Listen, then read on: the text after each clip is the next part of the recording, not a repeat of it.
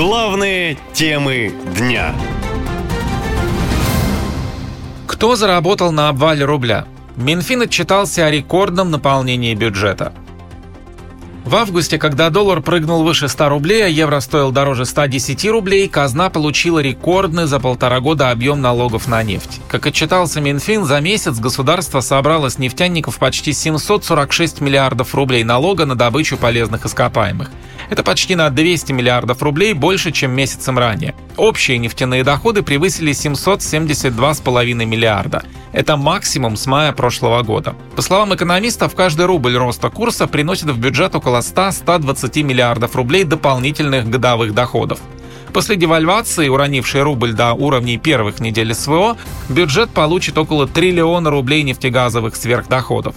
На увеличение нефтегазовых поступлений в ближайшие месяцы рассчитывает и премьер Михаил Мишустин. Активно повышаются и нефтегазовые поступления. По итогам июля почти на 5% а, к уровню прошлого года, преодолев показатель, который был утвержден бюджетным правилом на 73 миллиарда рублей. Мы рассчитываем, что они будут расти и в ближайшие месяцы. Несмотря на то, что правительство заявляет, что экономика растет, эксперты констатируют, что спецоперация, западные санкции и мобилизация негативно отразились на экономическом росте страны. Наряду с ростом цен в России рекордно падают доходы населения. При этом рубль демонстрирует небывалое падение, а девальвация национальной валюты всегда имеет последствия для населения. И, судя по прогнозам, они будут нерадостными. Экономисты говорят, что нынешнее падение рубля – это не предел. При этом глава Центробанка Эльвира Набиулина не видит в новых показателях ничего плохого. Я не сказала пару слов еще о плавающем курсе, валютном курсе, а, потому что это действительно такой вот важный элемент э, этого режима денежно-кредитной политики. А, и мы видим, что у нас, когда э, э, курс ослабляется, начинаются разные теории заговора. Надо смотреть прежде всего все-таки на динамику внешней торговли. Она э, во многом определяет э, движение курса. С такими объяснениями категорически не согласен экономист Игорь Липсиц. По его словам, у правительства должны быть совсем другие задачи. Я понимаю, как ей тяжело, поэтому она очень аккуратно выбирает слова и все время говорит о том, что вот главная задача Центробанка является защита от режима плавающего курса и финансовой стабильности. На самом деле все это неправда по большому счету. Потому что если вы откроете Конституцию России, есть такой документ, вот, и даже закон о Центробанке, то там первым, первой задачей Центробанка является обеспечение стабильности рубля. Просто там прям так это написано.